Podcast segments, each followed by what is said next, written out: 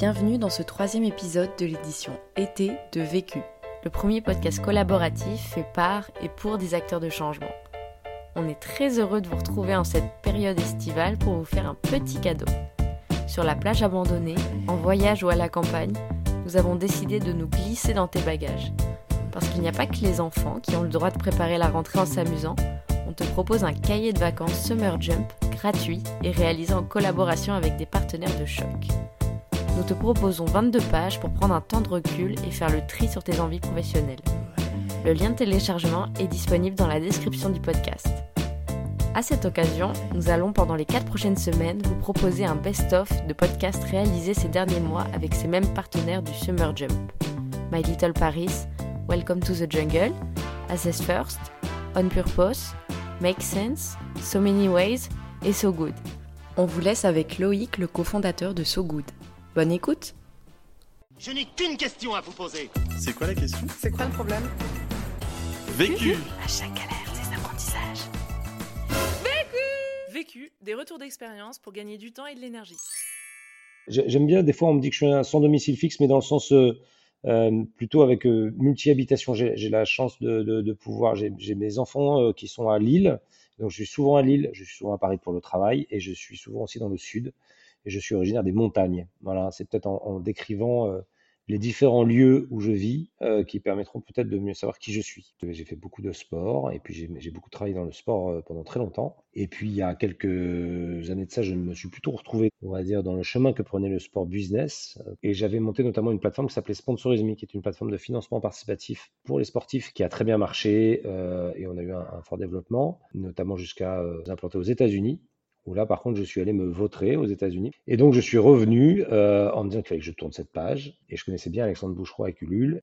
Alors, Ulule, euh, alors on appelle ça une plateforme de financement participatif, même si euh, on se considère plus aujourd'hui comme un, incubateur de projets à impact positif. Et on a discuté ensemble pour qu'il puisse racheter en fait euh, Sponsorisme et, il m'a demandé de, de prendre la direction de Ulule. Voilà, dans une vision qu'on a partagée sur le sujet de l'impact. Je lui ai dit que j'étais assez convaincu à la, en voyant euh, le- le- les projets qui arrivaient sur la plateforme, de se dire à un moment, il y a un- c'est dans l'ADN du LUL en fait, et peut-être que c'était pas suffisamment mis en avant.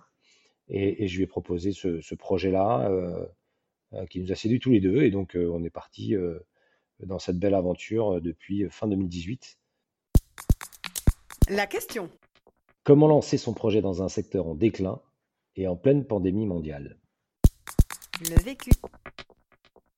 On est dans ce repositionnement du LUL sur le sujet de l'impact et il y a plusieurs paramètres qui rentrent en jeu par rapport à ça. Le premier paramètre, c'est le volume de projets qui arrivent sur la plateforme. On, on est, quasiment sur plus de 1000 projets par mois qui arrivent sur LUL. Enfin, moi, je ressens quelque chose d'assez fort par rapport à ça.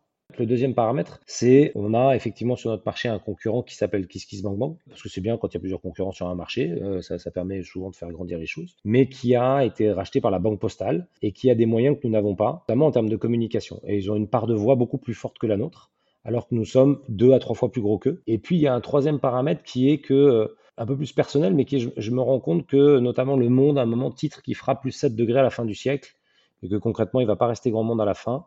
Et, c'est une vérité, mais sauf qu'elle est très anxiogène. Et, quand on voit l'enjeu de, Ulule et, tous ces projets qui arrivent, qui entreprennent, on se dit mais pourquoi est-ce qu'on parle pas finalement des gens qui essayent de, changer le monde? Alors peut-être des signaux faibles, peut-être à, un petit niveau, mais qui finalement essayent de faire bouger les choses. Et dans ma vie antérieure, j'ai connu un mec qui s'appelait Franck qui, qui a créé un groupe qui s'appelle Sopress. Et en fait, l'ensemble de ces choses-là m'ont fait devenir à un moment, si on était capable de créer notre propre outil de communication, que l'on euh, autofinance entre guillemets avec notre propre communauté et qui nous permettent finalement de mettre en avant ces gens qui essayent de changer le monde de manière positive, bah en fait on, aurait euh, tout gagné. Au départ, c'est une fille qui s'appelle Stéphanie Rampart qui, euh, qui a cette idée du magazine, qui balance ça dans une réunion un peu comme ça, dans une soirée sûrement, on devait boire des coups et elle dit ouais, allez, si on lançait un magazine, etc. Et donc c'est un peu avec cette, cette idée un peu folle que je suis allé voir Franck, parce qu'en fait, euh, lancer un magazine papier en 2019, faut quand même être un peu taré pour le faire. Et donc, on part dans cette, aventure en se disant, bah, on va lancer le projet, mais on est en décembre 2019, euh, donc euh, on ne sait pas ce que c'est que le Covid, on, sait ce que c'est que la crise de la presse écrite, mais pas ce que c'est que le Covid. Et puis, on lance cette campagne de financement participatif. Et puis là, on est le 7 mars. Et, et donc, la campagne démarre plutôt pas mal, mais elle se stoppe elle se stoppe au cinquième jour, ou je sais plus quel exactement, mais voilà, ou le début de la pandémie, où on se retrouve tous enfermés chez soi.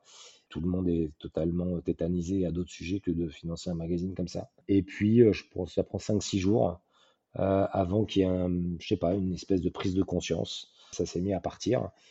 Et puis, ça s'est pas trop arrêté, puisqu'on a fini à plus de 14 000 abonnés. Le record d'un magazine, euh, toute plateforme confondue, c'était 6 ou 7 000.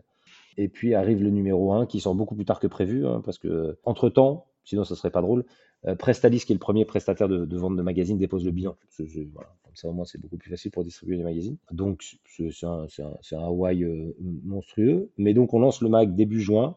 Et là, en fait, on se retrouve en rupture de stock au bout de 10 jours. Parce qu'en fait, on n'avait pas prévu. On a vendu plus que l'Express, que SoFoot, que, voilà, que, des magazines traditionnels, on va dire. Donc, on s'est dit, waouh, il y a un truc qui se passe. Et ça, c'était le premier. C'est normal, c'est le premier. Et au deuxième, on a refait pareil. En fait, on s'est dit, bah mince, pas que le premier. En fait, le troisième, on n'a pas encore les chiffres, mais ça s'annonce plutôt pas mal. Et donc voilà, on se marre bien en fait. Premier apprentissage. Premier apprentissage, avoir l'étincelle en soi pour l'allumer chez les autres. Là, on est loin de toute stratégie en fait. Même si là, euh, c'est super facile après d'aller raconter le truc en disant, attendez, ah, la stratégie, j'explique que c'était écrit, euh, c'était voilà. Non, en fait, c'était pas du tout euh, ce qu'on avait prévu. C'est de pas se rationaliser, mais en fait, c'était vraiment instinctif. C'était vraiment naturel en fait, et c'est ça qui est assez intéressant un peu quand les planètes elles s'alignent, parce qu'au fond de vous, vous savez que la conviction que vous avez n'est pas simplement mienne, mais qu'elle est, qu'elle est commune en fait. Souvent, je prends l'exemple de, je dis aux gens, euh, après avoir écouté la matinale sur France Inter ou sur Europe 1 ou sur RTL, on a juste tous envie de se jeter par la fenêtre. Enfin, il y a un moment où, voilà. Donc, il n'y a pas que moi qui le sens. Enfin, vous voyez, il y a un moment. Donc, euh, quand vous commencez à la, dire à quelqu'un d'autre et que le mec dit, bah ouais, ouais, je suis d'accord et puis que vous en avez un deux, il dit bah ouais, moi aussi. Et vous dites mais en fait on est plein d'accord en fait. Et Franck dit bah ouais ouais, je suis d'accord avec toi. Je dis ouais mais on fait un truc, c'est la petite étincelle qu'il faut et hop. Et donc d'un seul coup, le moindre problème devient une solution. Et c'est pour ça que quand on se dit en fait on commence à se poser des questions sur la publicité, parce que dans le modèle économique, il y a la publicité, et on se dit, euh, on se dit, on voit pas une bouteille de Heineken en dernière de couve de, du mag, quoi. Enfin, ça n'a pas de sens. Ou alors, s'il y a euh, Porsche qui nous met une pub pour un Porsche Cayenne électrique à l'intérieur, on va être ridicule. Enfin, ça, ça, ça, va. Donc on se dit, bah, on va en parler aux gens qui font ça, en fait, les dire comme de toutes ces boîtes, on va aller les voir, on va leur en parler, et ils vous disent, bah oui, en fait, non, bah non ça n'a pas de sens. Donc, une fois de plus, on est d'accord. Donc, donc, on fait quoi alors? Et donc là, ils disent, bah, trouvons des idées ensemble. Et c'est pour ça que ça rejoint le projet collectif. C'est qu'en fait, la réflexion, elle est commune. Euh, finalement, cette espèce de dénominateur commun, en fait, c'est magique. Et, et, ce truc-là, là, il est inexplicable. Il est on ne peut pas le reproduire, on ne peut pas le prévoir, on ne peut pas s'organiser pour le faire. C'est juste un moment de grâce, entre guillemets, euh, qui est super cool. Et en plus qui dure et tout, donc c'est génial. On essaie de le faire durer, donc on se dit, il faut surtout pas faire de strat, parce que si je fais une strat, en fait, on va aller dans le mur. Donc ne faisons pas de strat, allons-y, continuons et faisons vivre le truc. Deuxième apprentissage. Repenser le modèle existant. Repenser le modèle existant, c'est plutôt être, suffisamment naïf sur le sujet. Moi, je ne viens pas des médias au départ, donc euh, pour se dire en fait et ne rien s'interdire en fait. et pourquoi euh, pourquoi on peut pas faire comme ça? Ben, parce qu'en fait euh, on l'a jamais fait. Ok, non mais si on l'a jamais fait, on peut peut-être essayer ou non. Et en fait on est aussi un peu parti de ça en fait en se disant euh, notamment sur effectivement la partie publicitaire qui a été qui d'ailleurs était un sujet parce que Franck était pas très à l'aise en disant non mais on peut pas dire qu'on fait pas de pub parce qu'en fait c'est pas vrai, il y a des entreprises qui nous aident. Ouais, enfin on n'a pas de pub, il n'y a pas de publicité dans le magazine et la ligne éditoriale est totalement indépendante un des exemples du numéro 1 où en fait on a une interview de, la fille de Too Good To Go qui explique qu'en fait elle a bossé pendant 10 ans chez Nestlé et que Nestlé était une, boîte de gaspillage industriel. Nestlé est un de nos partenaires, donc la preuve qu'on est euh, totalement euh, une éditoriale indépendante. Mais, et d'ailleurs, je connais peu de boîtes qui me disent non, moi ce que je veux c'est un monde plus pourri en fait. Alors après, chacun a euh, effectivement des sujets plus compliqués que d'autres ou des inerties beaucoup plus compliquées. Mais tous les gens qui sont engagés avec nous, toutes les entreprises qui sont avec nous, c'est d'abord des gens qui sont derrière ces entreprises des gens qui ont des convictions. Et, si on parle de Nestlé, par exemple, si on prend euh, Françoise Bosson, qui est une fille qui est extraordinaire chez Nestlé, qui est directrice de la communication et de la, RSE, c'est pas simple hein, d'être dire comme RSE de Nestlé, je confirme. Mais heureusement qu'il y en a qui le font en fait, parce que personne n'est parfait, mais parce qu'elle a des convictions et qu'elle influe autant en interne qu'elle influe en externe en fait. Et que quand il y a un article qui explique le truc, elle te dit pas euh, c'est nul, supprimez-moi ça. Elle dit non, elle a raison. À l'époque où euh, cette fille était chez nous, effectivement, on n'était pas exemplaire et on l'est peut-être pas encore aujourd'hui d'ailleurs, et on y travaille, etc. etc. Et heureusement qu'il y a des gens comme ça qui. Et, du coup, il y a un partenariat euh, qui est né entre tout et Nestlé. Donc, euh, c'est avoir la naïveté en fait. Et des fois, il faut laisser les choses se faire naturellement parce que c'est des gens qui vont prendre la main et qui vont se l'approprier et qui vont le construire en fait. l'idée de pas de pub, c'est presque les marques qui l'ont eu. Nous, on n'est pas arrivé en disant on veut pas de pub. On leur a dit voilà, on n'est pas à l'aise, quoi. euh, Et on a besoin de vous. Le modèle, il dépend à, à 50, 60, 70% pour les, pour, pour les magazines. Il faut arrêter de se dire, en fait, euh, ça dépend de la pub, en fait, enfin, de la pub des marques. Donc, comment est-ce qu'on fait pour que la ligne éditoriale soit indépendante et qu'on soit tous à l'aise sur le sujet, quoi? Et on, s'est présenté en disant, on n'a pas la réponse. Et on a fait, euh, euh, au départ, on a fait ça sous forme de dîner, on n'était pas beaucoup, et puis on l'a construit ensemble. Et ça a marché. Eh Ben, le modèle, il est assez simple. Le modèle, c'est qu'il y, a- il y a des entreprises avec nous, donc des entreprises qu'on appelle des entreprises pionnières, qui payent un, euh, qui payent un fee, une sorte de membership, qui leur donne droit à un certain nombre de choses. euh, et notamment, sur notre site internet, on, sont affichés pour expliquer pourquoi. Et puis, et puis surtout à l'intérieur, il y a effectivement cette notion d'abonnement, pouvoir s'abonner euh, et d'abonner ses communautés, etc., avec un courrier qui accompagne euh, le magazine. Donc, on pourrait dire d'ailleurs c'est une sorte de publicité, sauf qu'elle l'adresse qu'à leur propre communauté. Et puis là, on est en train d'aller vers un modèle où on va créer une radio et dans lequel on embarque aussi nos entreprises pionnières là-dedans, alors toujours dans cette même équilibre en disant voilà, on, pas trop qu'il y ait de pub dedans, euh, on veut garder notre ligne éditoriale, etc. On y va avec en disant on a envie, Enfin, on essaye, alors ouais, on y va. Voilà. Troisième apprentissage. Avoir un positionnement précis qui répond à un besoin. Notre objectif, c'est de parler au plus grand nombre. C'est vraiment de se dire à un moment, on veut être un magazine grand public pour, pour avoir lu ou euh, Oui Demain ou Société, etc. C'est très, euh, c'est assez philosophique. C'est très, euh, et c'est hyper intéressant d'ailleurs.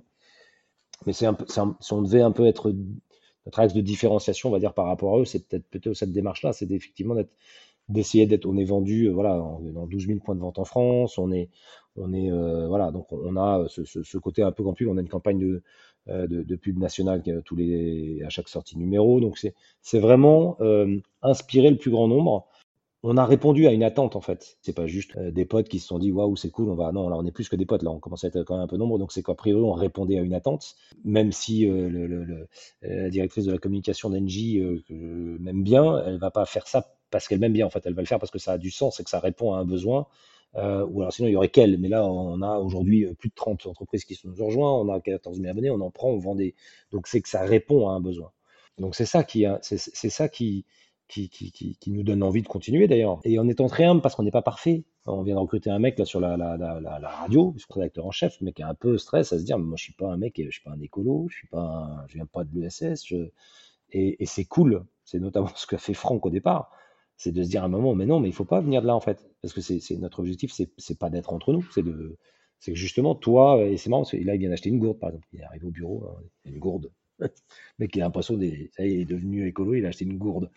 Et donc, mais c'est cool, mais c'est c'est génial parce qu'en fait, il amène un regard qui est totalement. euh, Et c'est ça qui est important, c'est qu'on sorte de l'entre-soi pour essayer de, de- de dire à- à- au plus grand nombre qu'il existe des solutions.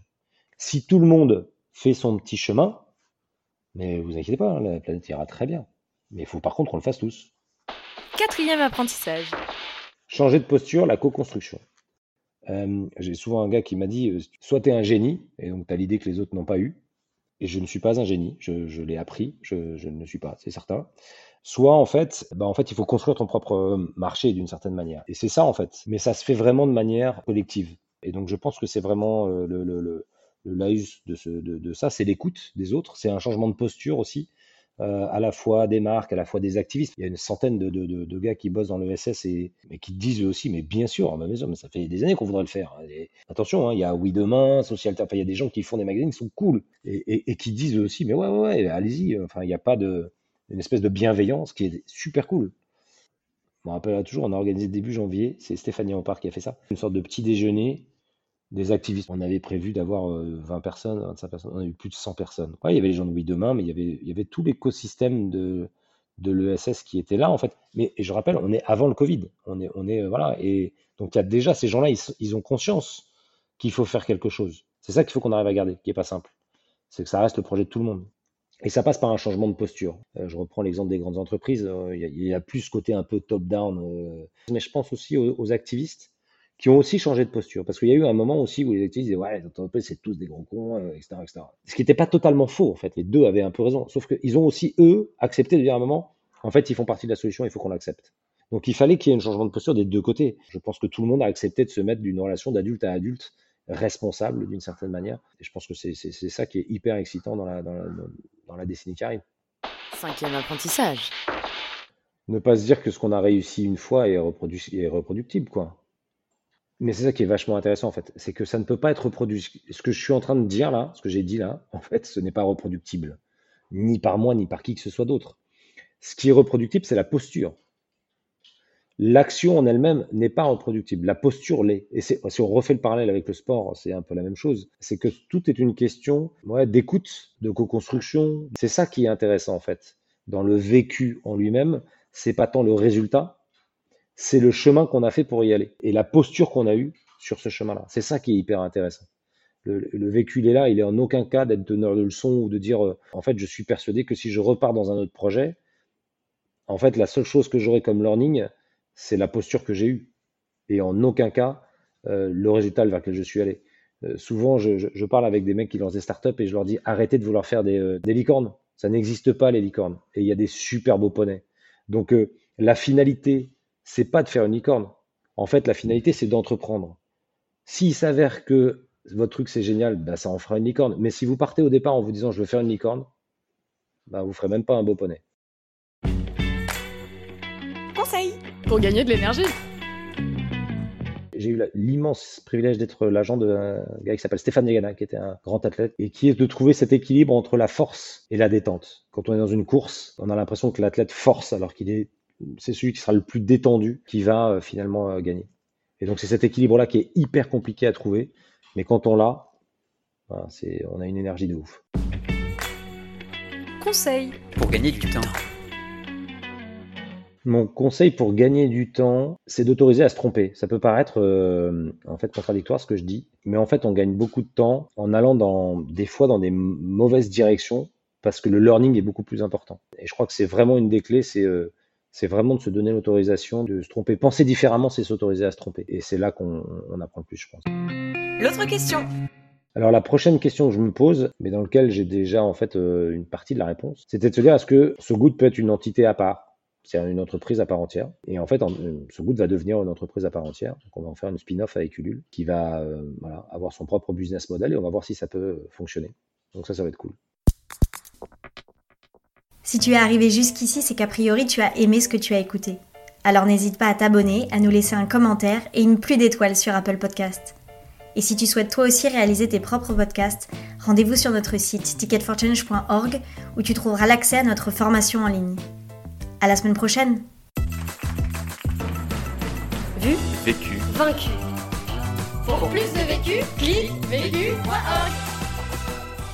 Je voulais te dire, euh, tu sais, on, on a tous euh, nos petits problèmes. Vécu by Ticket for Jane.